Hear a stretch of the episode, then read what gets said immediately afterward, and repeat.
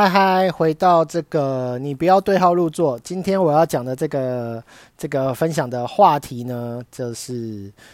呃，哎呦，真的是请大家先不要对号入座哈，因为今天会涉及到一些曾经跟我一起共事过的这个同事们啊。因为今天想要跟大家聊聊一个话题，是这个职场职场上的女性到底哭与不哭？对，这个题目听起来是很八股。对，但是呢，我觉得自己要聊这个东西，自己又觉得有点危险。为什么呢？因为你要探讨到这个女性朋友到底哭跟不哭。啊，总而言之呢，这个要讲到你知道男女关系，不是男女之间，男女不对，男女有别这件事情，就就有点害怕涉及这个你知道歧视女性啊，还是这个物化女性啊，还是这个对女性同胞这个不尊敬啊等等的。但是我觉得 Podcast 目前还是一片净土，再加上我目前好像没有流量，没有听众哦，没有固定的粉丝，希望赶快出现固定的粉丝哦，不然我就像个自言自语的人一样这样。好啦，但是今天要聊的这个呢，是职场上的女生呢，到底哭。跟不哭这件事情呢？因为好像常常人家觉得女生如果在职场上哭是一件有点麻烦的事。大家当然第一个会紧张啦，啊，第二个就是觉得。你你哭了，我们不知道该怎么办。然后当然有一种外在的，不知道从哪里的社会观的价值赋予的，就是好女生好像很坚强，不哭，在在工作上都不曾落泪，好像是个女强人的形象。好像有很多女生也就也不知道是追求还是向往这一套啦。对，那我今天要聊聊的呢，是发生过的几件事情呢，我们来来讨论一下，来来听听我的分享。这个女生哭跟不哭呢？这个啊，想到以前我们在做这个。电视幕后工作人员就是我们做综艺节目啦。坦白说，那时候我们做综艺节目呢，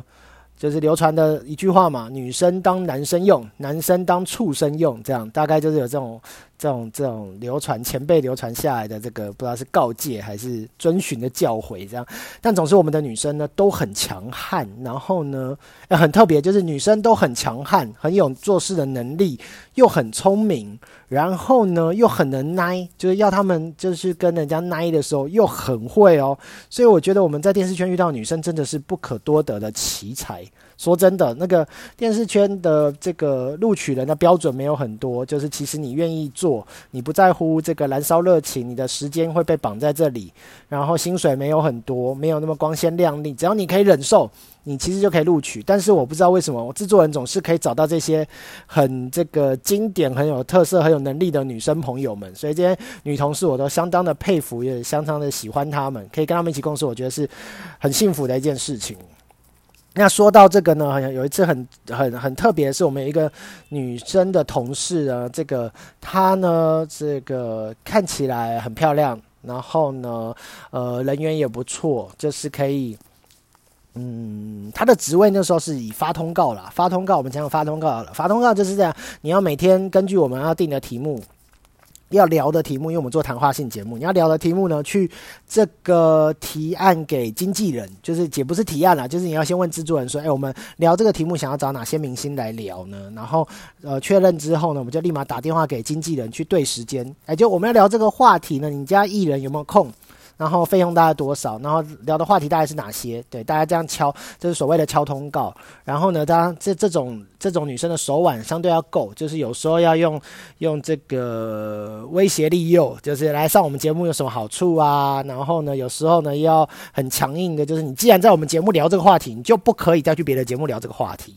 对，所以发通告女生其实会在演艺圈占有很重要的地位。然后呢，通常也是他们。会发展上去，因为他会跟各大经纪公司、跟大家各大经纪人都熟，然后渐渐的会搞懂这个摸摸透这个潜规则也好，摸透这个演艺圈里头的游戏规则，你就知道哪些话可以说，哪些话不能说，然后这个怎么样应对进退。所以是一个要担任这个角色的女生，我都觉得非常的有能力。那这一天呢，就说到我们这个很厉害的这个女生呢，发生了什么事呢？就是我先讲结局。结局就是在摄影棚看到当时这个偶像团体飞轮海这个围绕着他啊，半跪之围绕在他的座位，就是他坐在一张椅子上，然后这几个偶像就是人高马大又帅，这样围着他安慰他，让他在落泪。然后他们觉得这几个偶像很不好意思安慰他，我们就觉得哇，这画面太特别了。你何德何能会有一个偶像团体当时都这么红，然后每个都大家都觉得很帅的状况下，然后都发光的状况下，围绕着一个女生，然后那女生在在那边落泪，然后哭，很委屈这样子。然后当然对我们的震撼度很大，是因为我们很少看到这样女生，呃，这个女生。落泪，而且是在这么我们录影是一个很很蛮严肃的场合，制作人盯着我们很多事情。对，录影我们就是全心全意，焦点都在艺人跟主持人身上，所以很少有很有很有很少有自我这两个字，很少会表现出自我我们自己的在里头，就会通常会看不到工作人员啊，就是。就是工作人员就只是道具而已，不没有个没有个性，没有立场，没有什么的。对，好，那为什么会发生这个？当时偶像团体围绕这个女生呢？啊，其实原因也很简单，就是呢。就是好像我们要聊一个关于好像谈恋爱的话题，不知道是分手、失恋还是什么东西，跟谈恋爱有关的话题，然后也跟经纪公司敲好了，我们脚本也写好了，大概会聊哪些，也跟对方对过，甚至他已经之前就跟这些，诶，他呃，我们知道我们写脚本这个工作也蛮特别的哈，你有机会呢自己亲自打电话给这个这些明星偶像们，对你可能是打给经纪人呐，不可能不会取得他们偶像的手机，但你可能会。拿到那个经纪人的手机，经纪人在请偶像跟你对话，所以你有机会跟偶像直接在电话中聊他们的感情故事啊、生活故事啊、曾经发生过的故事啊、他人生的种种啊，是一个很特别的体验。说真的，蛮好玩的。好，那他曾他就在这个我们要录制感情问题的这个这个题目之前呢，一个礼拜内就已经跟他们这几个偶像对过他们曾经的感情的丰富的经历啊、失恋啊，然后追女朋友啊等等的。但是到了现场才发现，不知道是这个经纪公司有点大牌，还是经纪公司的故意的手腕，先骗到通告。那么为了宣传，先弄到我们就是诶，他们会来聊这些话题。然后到了现场，居然摆了一个就是架子，突然经纪人阻止说不可以哦，我们不能聊这个。他们是偶像诶，怎么可以聊这些呢？怎么可以聊什么？有没有女朋友？有没有怎样怎样的这些东西不能这样公开聊。我们就傻眼了。那话前一个礼拜你还跟我们电话都一一对过，经纪人都说 OK 啊，脚本有传给对方看，然后我们都在制作人跟主持人之间脚本都对过了，这些聊这些主题这样子，就现场居然翻盘，就是不可以，然后很强硬，就你要录我们就走人，对啊，但但但我们就很尴尬，因为节目不能开天窗，因为我们本节目是当时每周一到周五晚上都得播的一个节目。哇，不能开天窗哎，然后录影一定要录哎，不然然后主持人也敲了，人都敲了，然后这棚哎，我们租摄影棚也是要费用的，摄影班啊、摄影棚啊这些都知道费用，那不知道会损失几十万这样子，所以尴尬了。然后呢，所有的矛头指向谁？就指向这个通告，好像是他把他们骗来的，怎么会把他们想尽办法骗来？然后制作人这时候又夹在中间，制作人有点尴尬，就是制作人其实都知道这件事情，但制作人这件就是呃。制作人也有一些要一些手段，他可能周旋在经纪公司跟这个主持人跟电视台中间，他也要有一点就是呃双面人的角色，所以有一点把气就是要发在我们这个这个女同事身上，就是骂给对方看呐，骂给现场的人看，就是就是让看对方有没有一点良心，会觉得过意不去，你们这样突然翻盘，这样其实要骂到我们同事这样。啊，当然没有，结论就是他们没有良心的啦。就是，但是呢，有良心的是这几个偶像，这几个偶像其实也很为难，因为他们也就是受公司摆布，他们也不没有不聊哦。那就是他们也说，就是他们也可以聊啦，就是他们聊这些，他们觉得无所谓，他们也觉得没什么偶像包袱。诶，我必得必须要说，这几个偶像，呃，这表面上好像有偶包，但实际上真的是还算这个为人处事还算是正常人，正常人的频率是经纪公司的问题，这样。对，但是呢，这终究就是演出了这一套啊。但我觉得，我为什么要在这个女生哭在职场上哭不哭呢？我必须要说，这个哭还真有用。对，这一哭呢，一哭发生什么事情呢？一哭呢，哭出了几件事，哭出了制作人骂得很漂亮，就是制作人骂他刁他，你怎么搞成这样子？就是对方不谈，还把人家弄来，这个非常漂亮，因为让对方也觉得。就是我刚刚说，逼出他们一点良心，然后再来是主持人也无话可说，主持人也知道，就是这一切就是商业的这个经纪人这种明星产业的这个这个界限踩线碰跟不碰这件事情，所以也有有点心软，就是赶紧的说，好吧，那既然都来了，然后呢又不能聊这话题，那我们来拼凑一下，还可以聊什么？还好我们的主持人就是业界数一数二的第一把交易，还有在这方面他们非常擅长，所以就。就这个，所以我觉得这个女生哭的点非常的好，非常的漂亮。她不是躲起来哭，也不是大庭广众的哭，就是在那个场合，在那个当下，在摄影棚当中，在这个知道她不能录的时候，就坐在椅子上哭。然后，哎，刚好艺人也从化妆间出来，这个几个偶像团体的，哎，刚好也出来，就围绕在那。然后我们电视摄影棚里头所有的电视转播，因为摄影机都开着，就直接没有录下来了，但就是那个画面都播送在各个电视。呃，就是内部电视的那画面上面，所以主持人在休息室也有看到这样，我觉得哭得非常漂亮，所有的效果都做到，啊，自己他自己的情绪可能也发泄了，好，所以我其实要说的是，就是我觉得女性在职场上，你不能装坚强而不哭，嗯，啊，但也不是鼓励大家一直哭一直哭，对，像我再举一几个案例，好像一个是这个跟我一个呃。奋斗快十年的同事，我后来转战这个教育训练圈，教大家投资理财啊，我们办一些课程，这样有一个同事呢，就是比我小一点点，我都把她当小妹妹看，然后呢，一路看她长大这样子，她也是从二十五六岁一路长大，现在三十几岁，然后我们一起奋斗到现在。她当时呢，她就是个爱哭的小鬼，爱哭诶，对，然后呢，爱哭到就是你只要让她有一点点。这是情绪上来，他不管是不是不开心哦，不开心的他哭，委屈的他哭，生气的他也哭，他觉得有点生气，你你没有按照他做事，他也会落泪。然后呢，这种被误会的他也哭，然后还有一些是他讲的很开心、很激动的事情，他也哭。所以他是一个非常非常情绪引导，就是呃情绪在前面，就是我我我感觉到我想哭我就哭。对，那其实呢，我个人其实不反对这件事情，诶，我非常不反对。就是我有时候跟他沟通比较激烈，我说你你做事怎么这样子，然后我在在在跟他沟通怎么做事的时候，他就会哭。但我不反对，因为我并不会觉得你那个哭是委屈，或者是你那哭有任何的用意，你就只是因为你的情绪到了，你因为感受那个情绪，因为感受到情绪，你想哭你就哭。那前提在后面，前提就是，哎，前提在后面，这就有点怪，前提在前面。就是你还是有跟我一起的共识，是我们还是要把这件事情做好，我们还是要把这个工作做好。哭只是情绪，在情绪当中，我们还是可以正常的发挥、正常的沟通、正常的想方法、正常的共识。诶，这我就觉得这样很好。你有你的情绪，我接受。你开心也是一个情绪，你哭也是一个情绪，你不爽也是一个情绪。你沟通出来，但是我们还是可以沟通出一个工作上怎么去处理双方或者彼此，或者是对大家都好的办法，想出一个解法。这样我觉得这样很好哦。对，所以不得不说我要自首，我自己也是一个非常非常非常情绪化的人。然后呢，我也是一个爱哭的男生，因为我看电影可以秒喷泪。我我遇到一些事情，跟我老婆讨论一些话题，我会。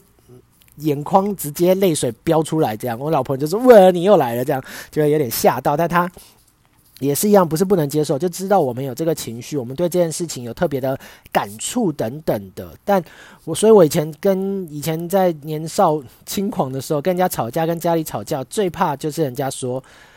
你就是吵架吵到，就是说你你现在就是有情绪，你没办法沟通，你在哭，你就是不行沟通，你就是怎样怎样，我就会很大声反驳说，我就算是哭，我也可以跟你沟通，我就算是有情绪，我没错，我现在就是有情绪，但我还是可以沟通，因为我觉得那是两件事，对我而言，理性跟感性是可以动同时并存的。就是你可以同时感受你自己的情绪，但你的理性思考还是可以存在，你还是可以去妥协、去折中、去找寻更好的解药，去做到双赢的局面。但情绪我们会让它发泄，情绪我们会让它出来，因为那也是我的表达或我的沟通的一环，证明了我很在乎这件事，证明了这件事情对我很重要，它有我的价值观在里头，它有我的目的在里头，它有我的目标在里头。好，所以后来呢，我就在同一间公司，这个除了我这个奋斗十年的同事之外，还有另外一个女生的加入。那后来这女生的加入呢，诶，就让我无法无法忍受了。我甚至一度在会议桌上直接拍桌说：“你哭什么哭？”那这件事情呢？那个你哭什么哭？这件事情呢，也就传出去了，好像我就是一个不近人情。然后他自己也后来也写了一篇，就是他曾经在主管在职场上被主管彪骂、拍桌，说他不准哭，压抑他的情绪。但其实，呃，我我不知道我嗯，我不知道我澄清有没有用，所以我也没有去澄清啊。但我身边的几个比较要好的同事都有听过我的我这一方面的看法，就是我觉得你哭可以。但如果你那个哭没有要解决问题，你只是想哭、想发脾气、想要拖大家一起在会议室看着你哭，感受到你的委屈，然后你想要从这种情感面得到一些支持、安慰、讨拍，对不起，这我无法接受，因为你对公事上、你对大家一起要前进的目标一点帮助都没有，完全没有帮助。你只陷在你自己个人，简单的说就是你焦点在你自己身上，你哭只是为了你自己。你哭不是为了大家，我刚前面举了两个例子，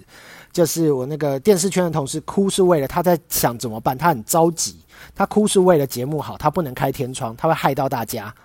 嗯，他的焦点在外，他不是自己好委屈哦，我怎么被骗的，我做事怎么这样，怎么会有人这样弄我，我又遇到小人了，这种要哭你就晚上回家喝酒自己哭，约朋友出去哭，约姐妹出去自己的哭，你不要在职场上，我觉得不适合，对，所以我。那个刚刚讲的奋斗十年的同事也是，你哭没关系，那我们一起研究结果，我也陪着你一起哭也没关系。你要哭，我还递卫生纸给你，然后我们就你要发泄就让你哭没关系，甚至会让你哭一哭再跟你讲话。对，但是后来来的这位以哭为前提，拿哭当做借口，觉得那是我的个人格特质，那是我想哭。那我情绪，我就是一个天生就是情绪引导的人，诶 o k 没有问题。但是呢，你影响到的是大家，大家的会议时间，大家的工作没有办法继续前进。你只是想要索取我们的关爱，索取大家的，就是情感的勒索，就是情绪的勒索，好吗？所以女生在职场上，我觉得这不是哭跟不哭，不是被定义的形象的问题，也不是被外界包袱住的什么东西，就只是因为。这是大家太放大那个哭了，是可能曾经也没有人不知道，没有人研究过这些吧？我不知道，我很少看到有社会上的文章或者这个职场上文章来教学大家哭跟不哭的，所以我今天特别拿出来讲，因为我遇到好多。好了，我自己也最后最后最后讲是一个小小的这个，我自己在职场上也不是没有哭过，哦，在职场上的哭，对，那时候我也是刚进电视圈，那时候还是一个。哇，超级超级菜比巴，超级超级嫩，对，这是一个小弟的形象，真的是小弟。我的工作内容是，呃，送带跑带，就是我们那个年代呢，这个摄影棚的录影录完还是一卷很大卷的，大概 A4 大小的，A4 差不多 A4 大小的这个录影带，很大一卷。然后呢，我要从电视台摄影棚录完之后，把那个袋子拿回去给这个制作公司的同事前辈。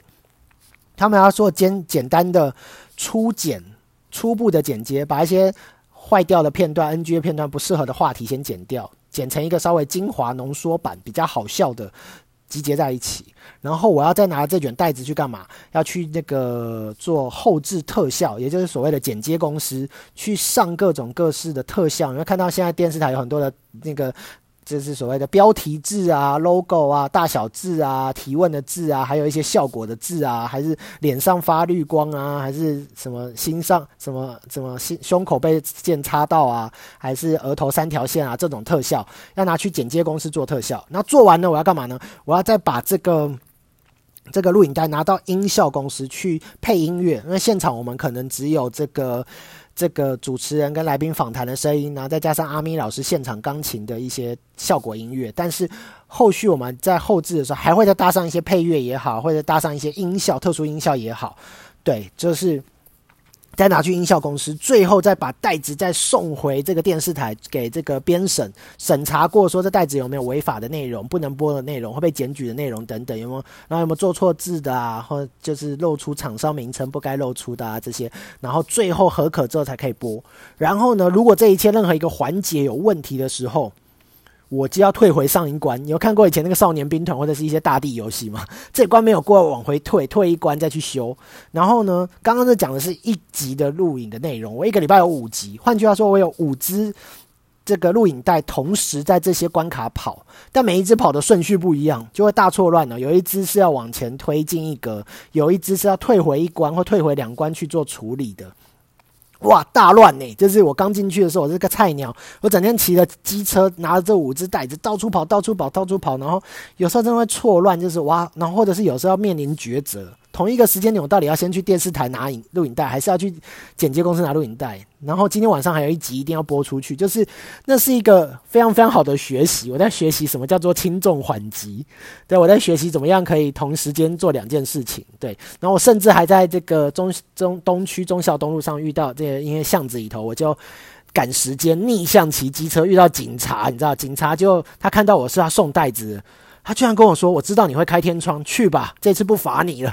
我的这感激落泪。他那那个如果罚下去，那个罚单可能就是我。我当时薪水还才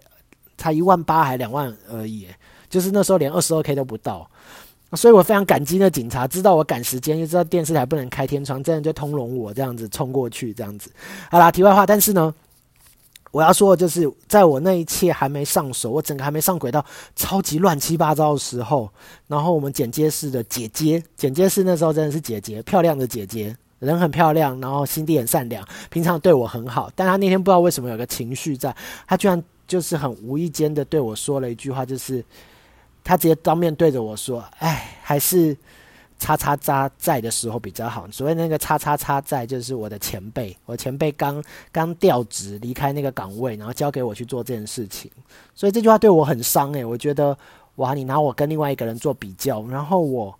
我完全无从反驳，因为我真的做不好，我还在学习，然后我也很努力。但是你拿了一个我在看齐的目标，你拿了一个我的目标跟我讲说还是叉叉叉比较好，我真的好无力，好无力哦。所以我其实当下。有忍住泪水，但是我是一出那个剪接室的门，我就飙泪，然后走到中东区的路上，自己走了一会，但走不到五分钟，我还是知道我要回去拿那个袋子，要再去跑下一个。所以他真的看到我哭，是因为我回去之后眼眶泛红，鼻子很红很肿，这样我真的让自己哭了五分钟。就是我被拿来跟一个我无法匹敌的人做比较，然后我知道我自己做不好。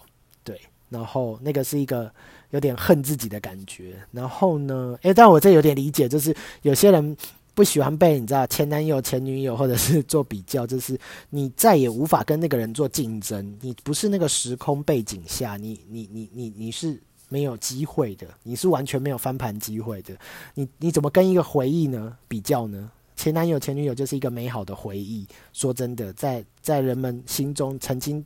占领过那么一阵子的一个回忆，你很难去跟他匹敌。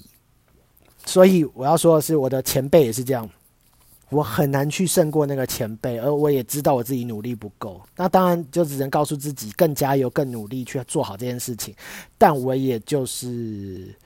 就是哭了，对，那是我我印象中比较深。我在职场真的落泪，然后那个哭是真的是对自己的不满意。然后呢？当然，那个剪接师的姐姐，漂亮的姐姐看到了，我真的觉得她人很好了。她也是有安慰我说，她不是那个意思，她自己当下可能有些情绪，然后，